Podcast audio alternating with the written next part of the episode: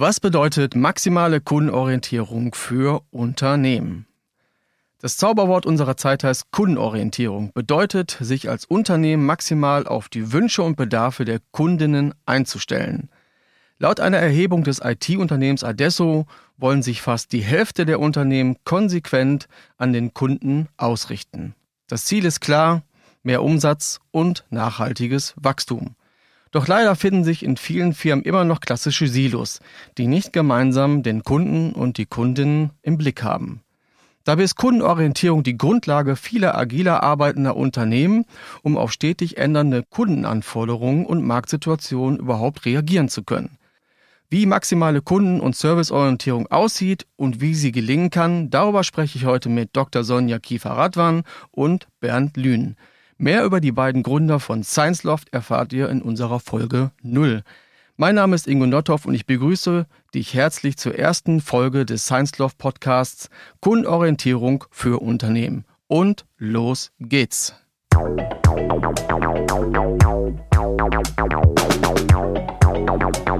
Hallo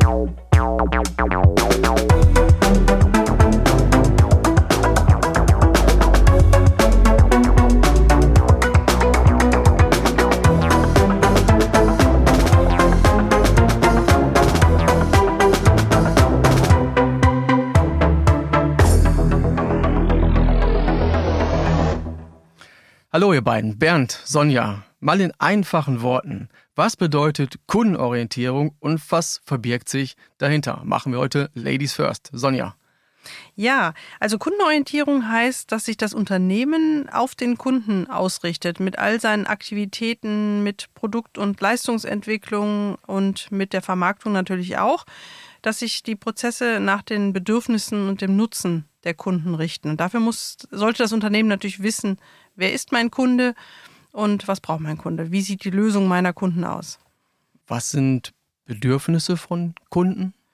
Bedürfnis ist einfach, was ihm den, ja, den höchsten Mehrwert bringt, sozusagen. Ne? Was ne, ist immer schön zu schauen, äh, mein Kunde kauft bei mir meinen Schokoriegel, aber was will der Kunde eigentlich? Der Kunde möchte vormittags um 10 was essen. Also das, seine Lösung ist äh, Zwischenmahlzeit am Vormittag. Dann kann ich natürlich den Schokoriegel verkaufen, ich kann ihm aber auch das Thema Zwischenmahlzeit verkaufen. Also das ist eine ganz andere, ja, es ist viel spannender zu sehen, was mein Kunde eigentlich mit meinem Produkt macht, was für eine Lösung dahinter steht, weil dann ganz viele Ideen noch für das Unternehmen sich entwickeln, was ich dem Kunden noch anbieten kann. Und das ist ein toller Effekt von der Kundenorientierung.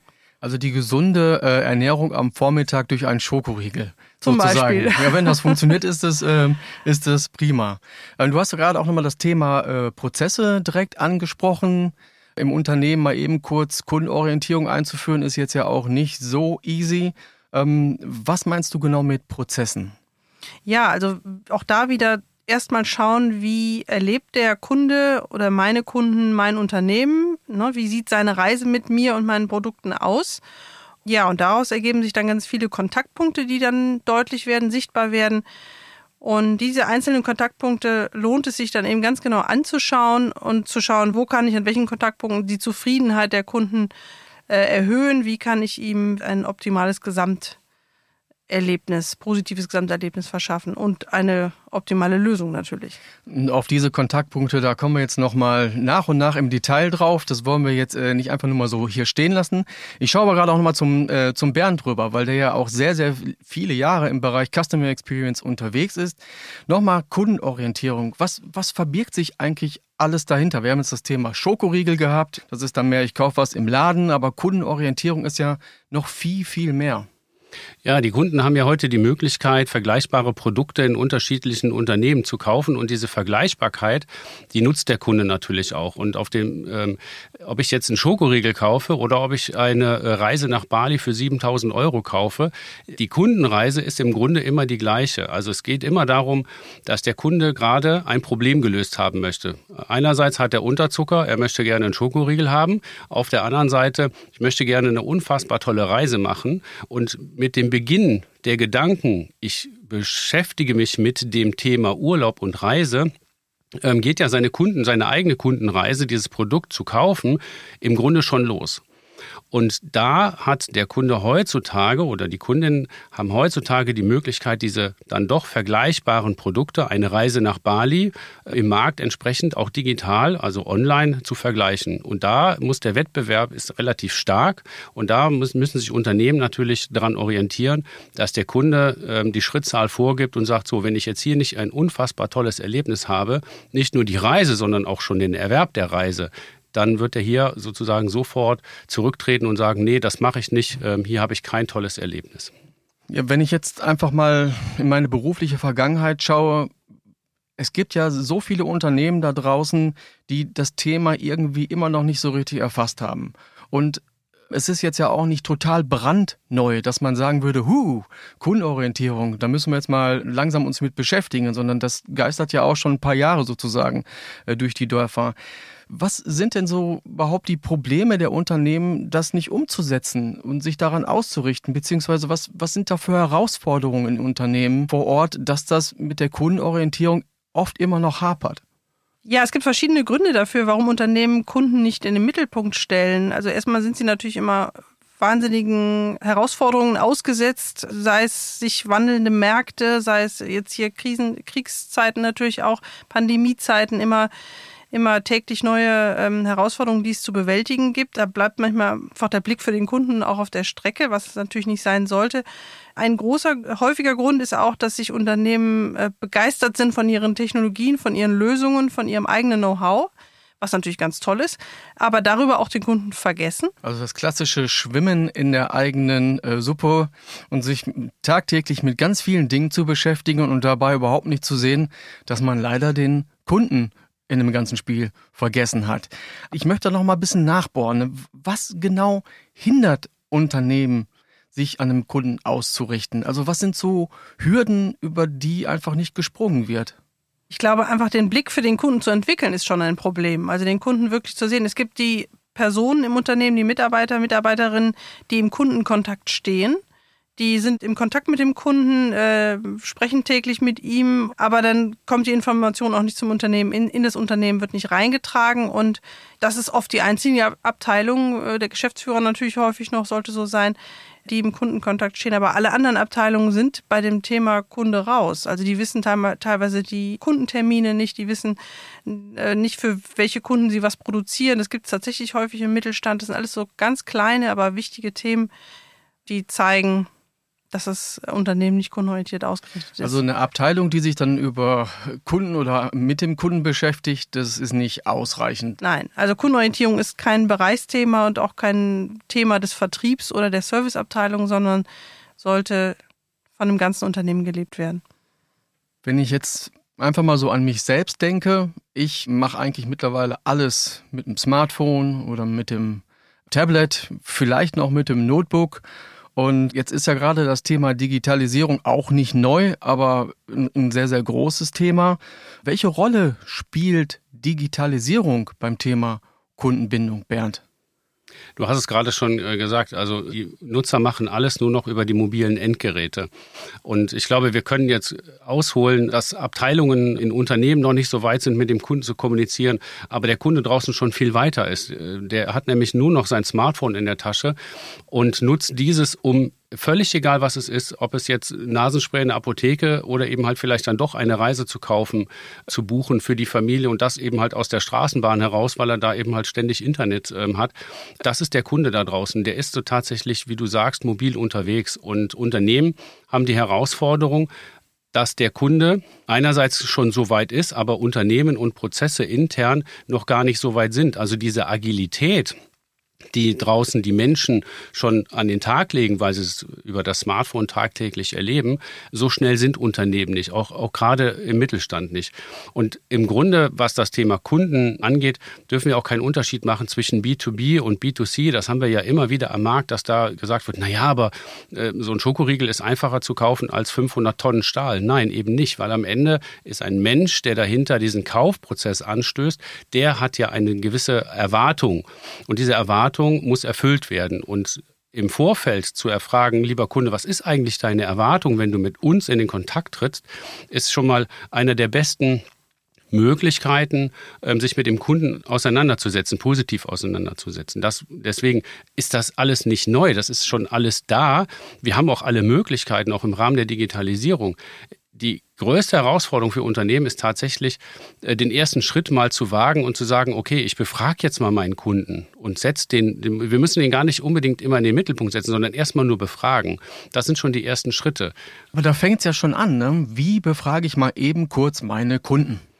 Ja, da kommen dann viele gleich wieder mit irgendeiner Technologie um die Ecke. Ja, du musst jetzt irgendein Tool nutzen, um das zu machen. Also in der Beratung, wo wir das Coaching und, und als Sparringspartner unterwegs sind, sage ich immer, nutze die Chance, jeden einzelnen Kontakt mit deinem Kunden, nutze ihn. Er wird mit dir Kontakt aufnehmen. Und wir müssen gar keine große Befragung machen. Äh, einfaches Beispiel, der Kunde ist jetzt schon so weit, dass er sich irgendwas bestellt hat. Dann schicke ich ihm eine Mail hinterher und frage einfach, wie zufrieden warst du mit dem Prozess? Wir haben vorhin von Prozessen gesprochen. Dafür brauche ich aber auch gute Daten. Ich brauche ein gutes Analysetool. Also von daher, es ist im Grunde total einfach. In dem letzten Vortrag habe ich gesagt, nimm doch einfach mal die Webseite, ruf die auf und schreib eine E-Mail mit, ich habe folgendes äh, Bedürfnis, habe folgenden Wunsch an die info at xyzgmbh.de und guck mal, was passiert. Das kann ein Unternehmer selber machen. Der Geschäftsführer kann selber an seine eigene info at E-Mail-Adresse eine Mail schicken und kann dann mal gucken, was passiert eigentlich in meinem Unternehmen? Wie sind denn da die Prozesse? Wie werde ich denn als Kunde wahrgenommen? Im Grunde ist das ganz einfach und kostet erstmal gar nichts. Also ich habe da direkt zwei Dinge, die mir im Kopf rumschwirren. Einmal alle Kunden befragen. Okay, das geht vielleicht in bestimmten Bereichen, wo ich nicht so viele Kunden habe. Aber kommen wir mal wieder auf den Schokoriegel zurück. So viele Schokoriegel verkaufe, ich kann die Kunden ja nicht mal eben kurz alle befragen. Also eine Mail automatisiert hinterher zu schicken oder sonstiges, das, äh, das funktioniert ja so nicht. Also wie kommen solche Unternehmen einmal an Kundeninformationen bis hin zu, hat dir dieser Schokoriegel eigentlich äh, geschmeckt oder auch nicht? Das ist so das Erste, was mir gerade im Kopf rumschwirrt. Da können wir gleich mal drauf eingehen.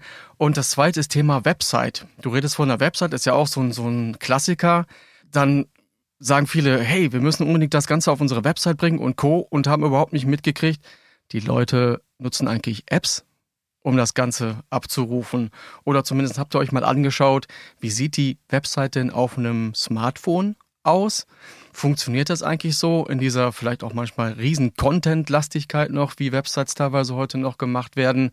Also das ist ja auch sowas zum Thema Kundenorientierung. Aber nochmal auf diese Frage zurückzukommen, wie schaffen es Unternehmen, die wirklich Millionen von Kunden haben, Feedbacks von Kunden zu bekommen und Kundinnen natürlich auch? Fragen. Du hast es gerade eben selber wunderbar gemacht. Wenn du bei mir einen Schokoriegel kaufen würdest, dann frage ich dich, hast du den schon mal vorher gekauft? Dann wirst du sagen ja oder nein. Und dann kann ich fragen, wie hat er dir geschmeckt? Und was brauchst du eigentlich für den Schokoriegel? Was brauchst du noch dazu? Also im Grunde machen wir das jeden Tag. Wir, wir sperren uns tatsächlich nur oder Unternehmen sperren sich davor, weil sie auch Angst haben vor dem ehrlichen Feedback der Kunden, weil durch die Distanz, die aufgebaut ist, sagen wir mal, wenn wir das jetzt alles digital machen, über eine Webseite, über ein Formular oder so, dann ist das Feedback viel ehrlicher und viel klarer, als wenn ich dir gegenüber sitze. Aber nochmal, wir sind ja hier in, in einem Coworking Space in Hennef. Ich frage die Gäste, wenn sie gehen, ob es ihnen gefallen hat und was ihnen noch fehlt. Und so haben wir auch die erste Phase Phase durchlebt. Wir haben unsere Kunden in den Mittelpunkt gesetzt und haben dann überlegt, was würden wir, was brauchen wir denn eigentlich, was ist unser Nutzen und Mehrwert, wie würden wir hier tatsächlich arbeiten wollen. Und dann haben wir unsere Kunden auch persönlich befragt, sag mal hier, du warst heute den ganzen Tag da, was brauchst du eigentlich, um hier glücklich zu sein? Ich muss da trotzdem nochmal nachbohren, weil, tut mir leid, Millionen von Kunden zu befragen, das geht, du kannst ja nicht im Laden jemand daneben stellen, ans Regal und immer wenn jemand zum Schokoriegel greift und dann, Entschuldigung, äh, wie hat Ihnen dieser Schokoriegel denn schon in der Vergangenheit geschmeckt? Also das, das, das funktioniert ja nicht. Wie komme ich wirklich als Unternehmen mit Millionen oder können wir auch reduzieren mit tausenden Kunden an solche Informationen. Und jetzt mal diese klassische Marktforschung, die man ja auch immer betreiben kann, nichts dagegen, aber die jetzt mal außen vor. Wir sind jetzt ja im digitalen Zeitalter.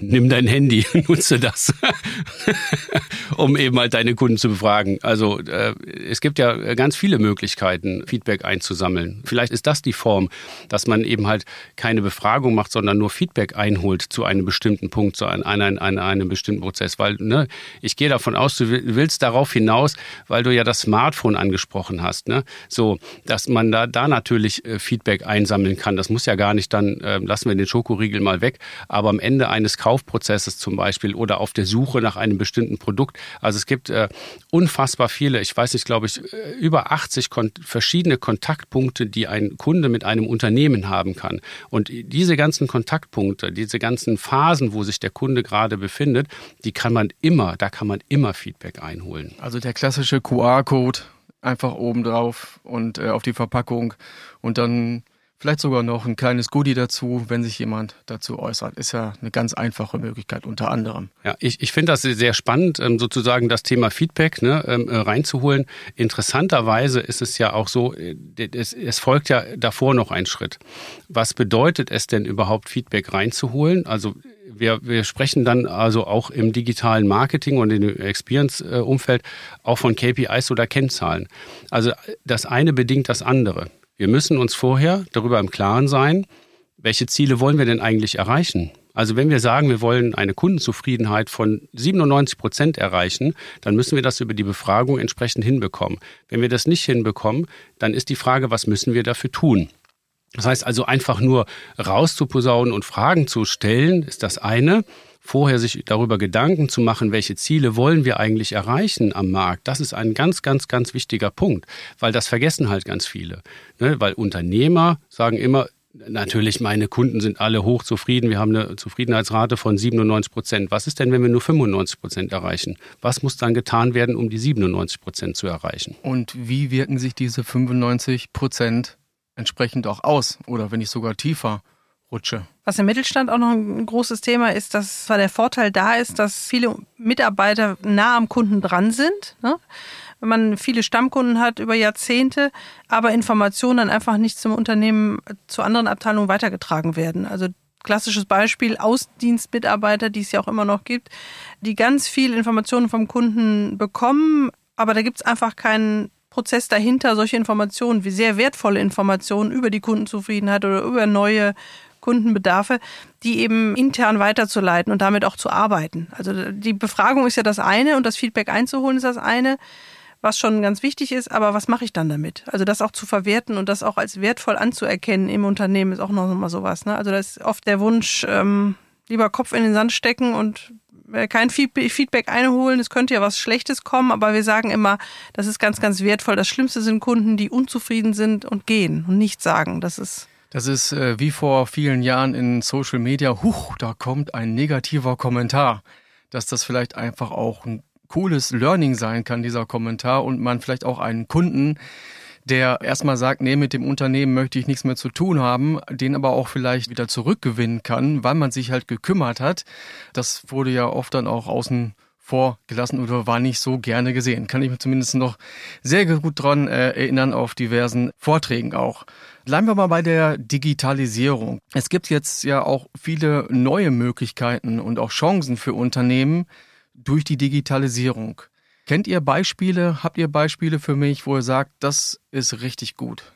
Also es gibt natürlich ganz viele Technologiebeispiele, die gerne im Rahmen der Kundenreise eingebaut werden. Also wenn wir jetzt sagen, ähm, wie findet der Kunde meine Leistung, meine Produkte, wie findet er mich im Internet, wie plant er meine, mein Leistungsangebot? Also ganz schönes Beispiel abends auf der Couch beim Fernsehen, Second äh, Screen Situation und die oder der Ehemann sagt dann jetzt lass uns mal den Garten planen und dann hat er sein Tablet auf dem, äh, in der Hand und fängt an, äh, den Garten zu konfigurieren und den Gartenplaner zu starten. Und äh, das sind natürlich tolle Technologien, um den Kunden eben zeit- und ortsunabhängig abzuholen und dann schon in die, die Reise starten zu lassen mit dem eigenen Unternehmen.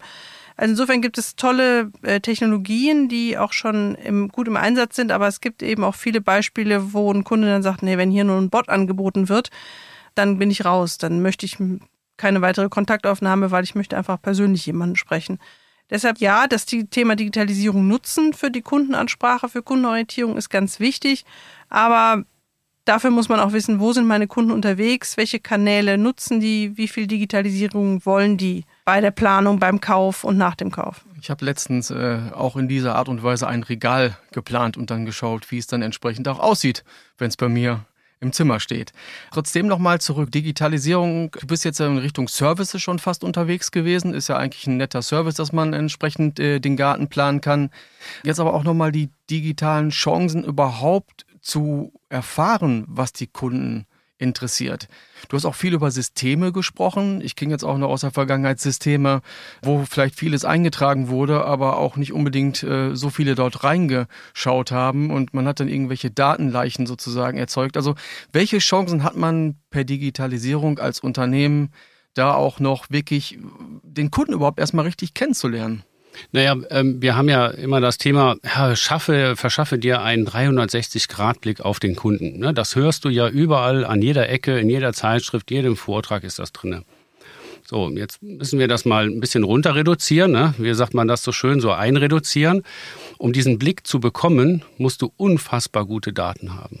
Und es geht nicht darum, dass nur ein Customer Relation Management System eingeführt wird. Das muss, wie du gerade gesagt hast, auch genutzt werden.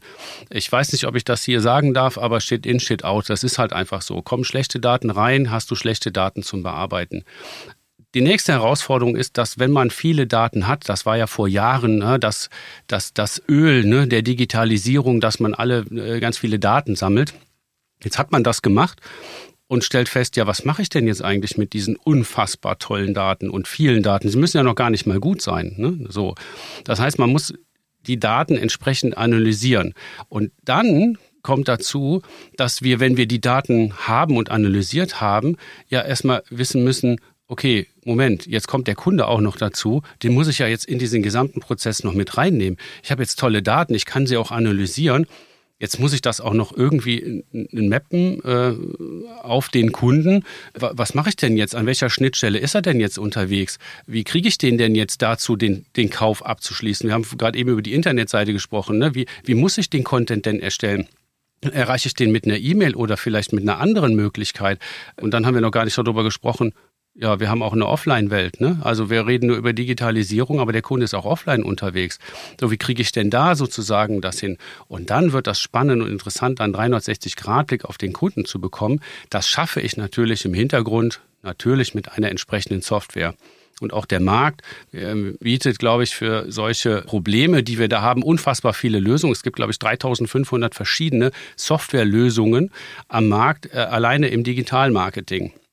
So Unternehmen gehen dann hin und evaluieren ganz viele äh, Softwarelösungen, weil sie sagen, ich muss ja diesen 360-Grad-Blick auf den Kunden haben. Im Rahmen der Digitalisierung brauche ich diese Software. Und wir glauben, dass das eben halt nicht der Fall ist. Dass man erstmal analysiert, wo ist dein Kunde unterwegs, wo ist deine Zielgruppe unterwegs, wo treffe ich die eigentlich an und brauchst du eigentlich so ein Mega-Instrument, wo du dann eine Marketing-Cloud drin hast, eine Sales-Cloud drin hast, dann eine Service-Cloud drin hast. Du musst ja auch Menschen haben, die das bedienen können. Also am Ende ist das Thema Digitalisierung für viele so ein Schreckensgespenst, aber auch eine Chance. Wenn ich nämlich erkenne, wie kann ich mir denn die Digitalisierung zunutze machen, um meinen Kunden besser kennenzulernen. Ne, und diese Daten entsprechend zu sammeln, zu analysieren und dem Kunden draußen am Ende wieder ne, einen Nutzen und einen Mehrwert zu präsentieren. Und dann kommt der nächste Klassiker um die Ecke. Dann wissen wir, was der Kunde möchte und die Kundin. Und dann sagt der Chef, nö, das machen wir nicht, weil das gefällt mir nicht. Wie gehen wir denn damit um? Ja, also in der Vergangenheit, äh, wir haben das ja in unserer Podcast-Folge null unsere Herkunft ja gezeigt, wo wir herkommen. Und ich habe ganz viele Gespräche geführt, wo der Marketingleiter gesagt hat, ja, ja, wir müssen jetzt hier, äh, uns ist empfohlen worden, wir müssen jetzt eine Marketing-Cloud einführen. Und dann soll ich äh, bei einem 300.000 Euro Projekt dem Kunden auch noch, damit er eben halt sein, sein Warenkorb abschließt, auch noch einen 15 Prozent Rabattgutschein hinterher schmeißen. Wir haben hier über 5000 Kunden. Das ist ja ein Fass ohne Boden. Ne, also genau, das ist genau der Punkt, wo dann Unternehmer sagen, ja Moment, äh, das bringt mir ja gar nichts. Wir gehen her und sagen, das bringt natürlich was. Wenn du einen zufriedenen oder mehrere zufriedene Kunden hast, dann sprechen die auch darüber. Also über das Thema Kundenbindung und Kundenzufriedenheit wirst du garantiert auch mehr Umsatz haben. Denn andersrum, jeder, ich sag mal, unfreundliche Kunde oder der eine negative Erfahrung mit dem Unternehmen gemacht hat, wird das auch im Internet oder ne, im Freundes- und Bekanntenkreis kundtun. Und das machen die 15 mal mehr als ein zufriedener Kunde. Das heißt also, über den Weg zufriedene Kunden sorgen wir dafür, dass ein Unternehmen auch mehr Umsatz ähm, generieren kann. Das ist keine einfache Rechnung. Ein Unternehmer wird immer sagen, für den Euro, den ich da oben reinschmeiße, wie viel Euro kriege ich denn unten raus? So, und das ist die Standarddenkweise von den Unternehmen. Schauen wir uns mal ein paar Zahlen an. Es gibt eine Erhebung des Service Cloud-Anbieters Zendesk. 90 Prozent der Konsumentinnen geben mehr bei Unternehmen aus, die ihren Kundenservice persönlicher gestalten. 92 Prozent sogar, wenn man die Angaben in einer Customer Journey nicht wiederholt eingeben oder nennen muss. Wir kennen das alle aus diesen diversen Hotlines, wo man schöne Tasten drücken muss, ähm, ein paar Kundendaten noch eingeben muss und Co.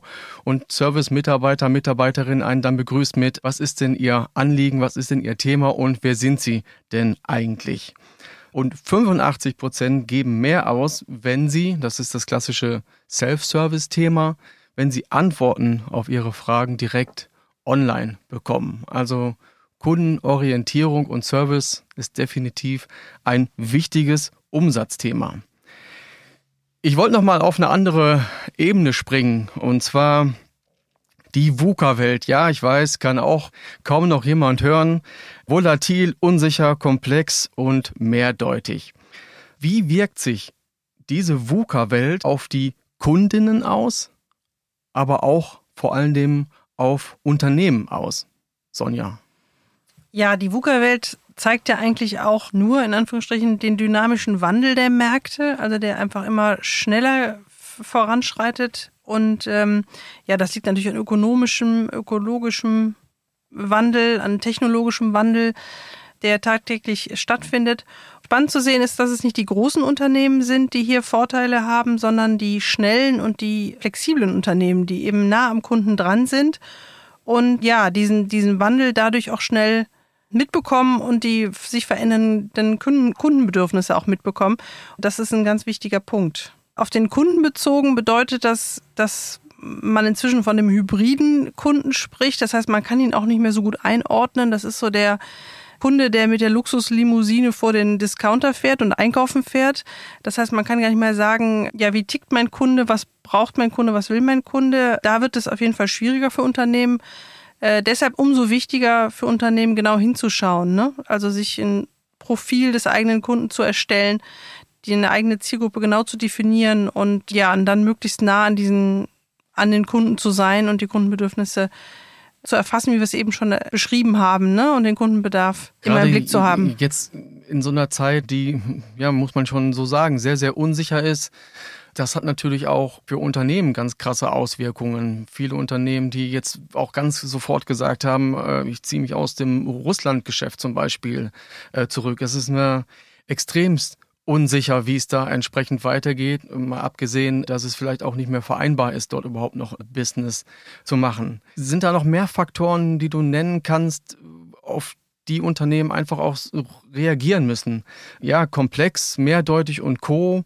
Was, was sind das für Faktoren, womit Unternehmen umgehen müssen? Ja, das hängt natürlich sehr stark von der Zielgruppe ab, aber insgesamt ist es ja auch der nicht nur der technologische Wandel, sondern auch der ökologische Wandel. Ne? Also branchenunabhängig fordern immer mehr Kunden eben das Thema Nachhaltigkeit ein, äh, CO2-Fußabdruck, also auch in der Industrie ist das ein großes Thema, aber auch im B2C-Bereich erleben wir ja auch branchenübergreifend und auch produktübergreifend immer mehr der Wunsch nach ja, transparenten Lieferketten und CO2-Fußabdruck. All das sind alles Themen, mit denen sich eigentlich jedes Unternehmen heute beschäftigen muss. Und das ist eben ein Kundenwunsch, äh, diese Transparenz zu bekommen. Und da müssen Unternehmen, sollten Unternehmen sich darauf einstellen, ja. Und wie sich Unternehmen am besten darauf einstellen können, ist ähm, tatsächlich das Thema Persona. Also wir, ne, wir reden in dem Kontext also immer von einer Persona. Persona heißt, das ist eine fiktive Person, die im Unternehmen erarbeitet wird, übrigens in allen Unternehmensteilen. Und es ist völlig egal, in welchem Unternehmensteil äh, die, die Mitarbeiter und Mitarbeiterinnen arbeiten. Und diese Persona ist eine fiktive Person. Und da geht das Thema nämlich mit rein. Da kommen soziodemografische Daten kommen da rein, aber auch Verhaltensweisen eines Kunden, wie zum Beispiel das Thema Nachhaltigkeit und so weiter. Und damit kann ein Unternehmer und ein Unternehmen sich am Kunden ausrichten. Klar ist, dass diese Person, also diese fiktive Person, im gesamten Unternehmen transparent sein muss. Das heißt, jeder muss diese Person erkennen und weiß, wie der Kunde draußen handelt. Und dann kann ich auch mein Unternehmen dann noch ausrichten. Und dann sind wir auch tatsächlich wieder in dieser VUCA-Welt. Denn wenn der Kunde sich draußen schnell verändert, dann habe ich als Unternehmer auch die Möglichkeit, relativ schnell und agil meine Persona anzupassen und dann mein Unternehmen, das kommt natürlich hinten dran, die Prozesse und das Handeln der Personen im Unternehmen entsprechend auszurichten. Wir sehen das ja auch ähm, gerade bei der Ernährung und dass vielen es nicht mehr egal ist, wo kommt das her, gerade auch beim Thema Fleisch. Wenn ich noch Fleisch esse, wo kommt das Fleisch her? Wie haben die Tiere gelebt? Wir sehen das bei dem Thema Auto, sind wir in einem krassen Wandel gerade. Ähm, ich persönlich weiß momentan gar nicht, ich stehe bald vor so einer Entscheidung, was, was, was, was kaufe ich mir denn jetzt eigentlich? Ein Benziner, ein Diesel, ein Elektro? Wie fahre ich mit Elektro 500 Kilometer oder 1000 Kilometer in den Urlaub? Also das, das wandelt sich gerade äh, so extrem. Ich sehe es bei meiner Tochter beim Thema Fashion dass sie sagt, nee, da kaufe ich nichts mehr, weil die hauen das Zeug nur raus, das ist überhaupt nicht nachhaltig, das wird irgendwo in China produziert, es wird fast alles dort produziert, aber es gibt natürlich auch unterschiedliche Möglichkeiten, Dinge zu produzieren. Und das wird immer und immer schneller, habe ich so das Gefühl. Und das ist natürlich was, was Unternehmen, äh, gerade große Unternehmen, die sich da wirklich schwer mit tun, überhaupt auf solche Anforderungen schnell entsprechend zu reagieren. Und, und du sprichst da jetzt aus, der, aus dem Blickwinkel eines Kunden. Also du hast ja jetzt gerade tatsächlich das beste Beispiel dafür, der die Kundenbrille aufgehabt und sagst, hm, ich weiß gar nicht, also was bin ich denn jetzt für ein Autofahrer oder was kaufe ich denn jetzt für Klamotten? So, und das heißt also, du hast ja, bist ja dann auch eine bestimmte Persona und sagst, okay, das, das sind Werte, die mir jetzt wichtig sind. Und das muss ein Unternehmen wissen und erkennen, damit sie sozusagen ne, ihre ihre Problemlösung. Also du brauchst demnächst einen fahrbaren Untersatz, um das mal so zu sagen. Ähm, und dann überlegt man, okay, nehme ich jetzt ein Vollelektro, nehme ich Hybrid, das ist ja, ne, oder ne, kaufe ich mir dann doch wieder einen Diesel, weil ich mehr fahren muss. Also von daher, du bist gerade im digitalen Marketing in einer Entscheidung, in, in einer Überlegensphase. Du überlegst halt gerade, was tue ich. Und in dieser Phase ist es wichtig für Unternehmen, sehr transparent zu sein mit dem, was sie tun. Denn du weißt schon ganz viel über die Unternehmen. Also die Transparenz, also äh, nie, kein Unternehmen kann sich verstecken sondern du als Kunde weißt schon ganz viel über die verschiedenen Unternehmen. Und das können sich Unternehmen ja auch wieder zunutze machen und zu wissen, ich weiß ganz genau, wie der Ingo tickt, ich weiß, was er für ein Auto haben möchte. Und wenn ich das nicht weiß, dann frage ich so lange nach, bis wir ihn sozusagen so weit erkannt haben, dass wir für ihn das richtige Produkt zur Verfügung stellen. Das ist super, dass du das sagst, weil ich fühle mich an dem Punkt vollkommen alleine gelassen. Wer gibt mir die Garantie, jetzt einen, ich sag mal, teuren Elektrowagen zu kaufen, ein E-Auto zu kaufen und steht dann vielleicht in fünf Jahren da und alle machen Echi Bechi. Das war aber eine blöde Entscheidung von dir, das zu tun. Also, ich will das jetzt nicht vertiefen hier in der Runde. Nur genau das sind die Dinge, die Kunden bewegen und wo natürlich auch Unternehmen darauf reagieren müssen. Unternehmen schauen allerdings vor allen Dingen auf den Umsatz. Klar, Umsatz, ein alter Geschäftsführer von mir hat immer gesagt, Umsatz kann ich nicht essen. Natürlich geht's dann immer am Ende des Tages um den äh, Gewinn am Ende des Geschäftsjahres. Nochmal zurück auf das Thema. Was haben Unternehmen von der maximalen Kundenausrichtung?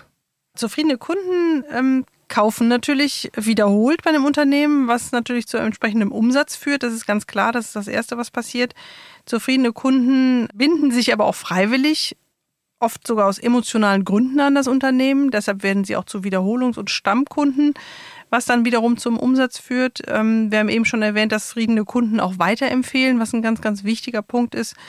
Und was auch spannend ist, dass sich zufriedene Kunden ähm, gerne mit positivem Feedback an das Unternehmen richten. Man spricht von der sogenannten Integrationsbereitschaft von Kunden und Interaktionsbereitschaft. Also sie, sie werden zu äh, regelrechten Fans, loyale Fans, die ähm, sich an das Unternehmen binden und überall dabei sind, in allen Foren mitmachen, aber konstruktiv dabei sind, auch das Unternehmen sogar gerne mit nach vorne bringen. Und das sind natürlich wahnsinnig äh, wertvolle Kunden. Und sie verzeihen auch Fehler. Ne? Also loyale Kunden, die zufrieden sind, ähm, verzeihen, wie gesagt, auch Fehler und sogar auch mal Preiserhöhungen bis zu einem gewissen Grad sind da auch unempfindlicher. Und das sind alles Faktoren, die letztendlich zum Umsatz des Unternehmens führen. Bis hin zu den Apple-Fanboys und Fangirls, die kampieren vor dem Laden, wenn ein neues iPhone rauskommt. Die Zeiten sind jetzt, glaube ich, auch vorbei, aber das ist natürlich so eine maximale Kundenbindung. Ja. Und mal ganz ehrlich, Apple hat ja jetzt eh nicht immer nur super Sachen in den letzten Jahren rausgebracht. Trotzdem ist die Bindung oder das Lebensgefühl, was auch mit dem Produkt verbunden wird, immer noch extremst hoch. Wenn ich jetzt an die ganzen Punkte denke, die wir besprochen haben, den Kunden mit einzubeziehen, die VUCA-Welt, systemische Anforderungen und Co., das lässt sich doch irgendwie, wenn man so in klassische Unternehmen guckt, gar nicht mehr so richtig bewerkstelligen. Müssten sich nicht Unternehmen ich weiß, es ist schwer, konsequent, agil ausrichten, um diese Themen überhaupt alle in den Griff zu bekommen. Ja, es ist die Frage, ob das das Thema Agilität ähm, betrifft. Wir haben ja schon darüber gesprochen, dass es auf jeden Fall aufgrund der sich schnell ändernden Märkte und Rahmenbedingungen die Flexibilität auf jeden Fall ganz wichtig ist. Agilität ist auch immer so ein Begriff, was viele Unternehmen abschreckt, weil sie sagen, Agilität bedeutet Chaos. Das ist natürlich nicht so, aber das ist, wird häufig immer noch so verstanden. Ich würde es eher in Richtung, um es verständlich zu machen, eher auf das Thema Flexibilität lenken. Und das ist ein ganz wichtiger Punkt. Aber was allen voransteht, ist einfach, dass die Unternehmensführung hinter dem Thema Kundenorientierung steht. Also es bringt und nützt nichts, wenn, der, wenn dem Vertrieb gesagt wird, sei mal ein bisschen nett zum Kunden. Das hat nichts mit Kundenorientierung zu tun sondern äh, wie gesagt, das muss von, von der Unternehmensführung her vorgelebt werden, in Normen und Werten auch festgelegt werden, in Zielen und Strategien. Und dann wird das ins Unternehmen hereingetragen. Und dann ist natürlich auch eine gewisse Arbeitsweise notwendig, um diese Themen zu beherrschen. Da gebe ich dir recht. Und lass das Marketing mal fragen, was der Kunde da draußen eigentlich äh, möchte. Und wenn wir das dann äh, gefragt haben, dann machen wir das in eine schicke Präse. Die präsentieren wir dann einmal und dann kommt die entsprechend in die Schublade. Ja. ja ist jetzt äh, leider auch äh, nicht so ganz so unüblich und wir machen dann so weiter wie vorher. Aber wir haben ja den Kunden gefragt. Abschließende Frage für diesen Podcast, für unsere erste Folge. Was würde Ihr Unternehmen empfehlen? Wie können Sie Mitarbeiterinnen dazu bewegen, den ersten Schritt zu mehr Kundenorientierung zu gehen, beziehungsweise Mitarbeiterinnen überhaupt erstmal dafür zu sensibilisieren? Also nötig ist dafür erstmal, dass sich äh, die Geschäftsleitung, also die Unternehmensleitung darüber im Klar ist, dass das gemacht werden muss und dass es dafür unternehmensweite Ziele braucht, die gemeinsam, und jetzt kommen wir zu dem Thema gemeinsam, die gemeinsam wirklich mit allen Mitarbeitern und nicht nur mit den Führungskräften, sondern wirklich mit allen Mitarbeitern gemeinsame Ziele entwickelt werden. Wie ich schon sagte, eine Persona entwickelt wird, die dann sozusagen tatsächlich in, in, im Flur hängt, wo man weiß, das ist mein Kunde, nach dem richten wir uns aus. Das ist, glaube ich, nochmal, das muss am Ende noch eine eigene Podcast-Folge sein, weil das hat was mit dem Thema Change Management zu tun, werteorientiertes Handeln und so weiter. Das ist, glaube ich, ein ganz, ganz dickes Brett, was die Unternehmen da sozusagen bohren müssen. Es gibt aber ganz viele Kleinigkeiten, die man schon in die, in die richtige Richtung machen kann. Wichtig ist, dass man keine Angst davor hat, sondern einfach macht, dass man schon mal überlegt, also nicht großartige Konzepte entwickelt und so weiter, sondern wirklich überlegt mit kleinen Schritten, wie kann ich den Kunden in den Mittelpunkt setzen, wie können meine Mitarbeiter das mitgestalten, dann identifizieren sie sich auch mit diesem Thema, also mit dem Kunden, der dann in dem Mittelpunkt steht. Aber im Grunde muss das ein unternehmensweites Change Management sein. Und das ist natürlich nicht einfach, weil es bedeutet, dass Prozesse angepasst werden müssen, dass Mitarbeiter, ich sag mal, angepasst werden müssen, vielleicht auch neue Mitarbeiter dazukommen müssen, die das eher leben als die, die schon da sind. Das ist auch ganz, ganz also wirklich ein, ein schweres Thema, äh, das Thema Mitarbeiter. Ne? Aber das hat, glaube ich, insgesamt ist das unfassbar wichtig, den Kunden in den Mittelpunkt zu setzen und das eben halt unternehmensweit zu kommunizieren. Ich habe früher meinen Mitarbeiter und Mitarbeiterinnen immer gesagt, nicht das Unternehmen zahlt dein Gehalt, sondern die Kunden und Kundinnen da draußen. Weil wenn es die nicht mehr gibt, dann habt ihr auch sozusagen kein, salopp gesagt, Kontostand mehr. Gut, was haben wir heute gelernt? Kundenorientierung sorgt für mehr Umsatz. Dazu ist es wichtig, das gesamte Unternehmen auf die Kunden auszurichten und dennoch ist es gut, mit kleinen Projekten und Piloten zu starten und trotzdem den gesamten strukturellen Wandel im Blick zu haben, der alles andere als einfach ist, aber meisterbar. Das war unsere erste Folge des Science Loft Podcasts zum Thema Kundenorientierung. Wenn sie dir gefallen hat, dann freuen wir uns natürlich über eine coole Bewertung, gute Bewertung, einen netten Kommentar, einen guten Kommentar. Am besten du abonnierst diesen Podcast, damit du keine Folge verpasst. Auf der Science Loft Website findest du zudem weitere Informationen zum Thema Kundenbindung. Und beim nächsten Mal spielen wir ein bisschen Buzzword Bingo zusammen und gucken uns das Thema Kundenorientierung aus Sicht des Kunden an und natürlich auch der Kundinnen. Bis dahin wünschen wir dir alles Gute. Tschüss.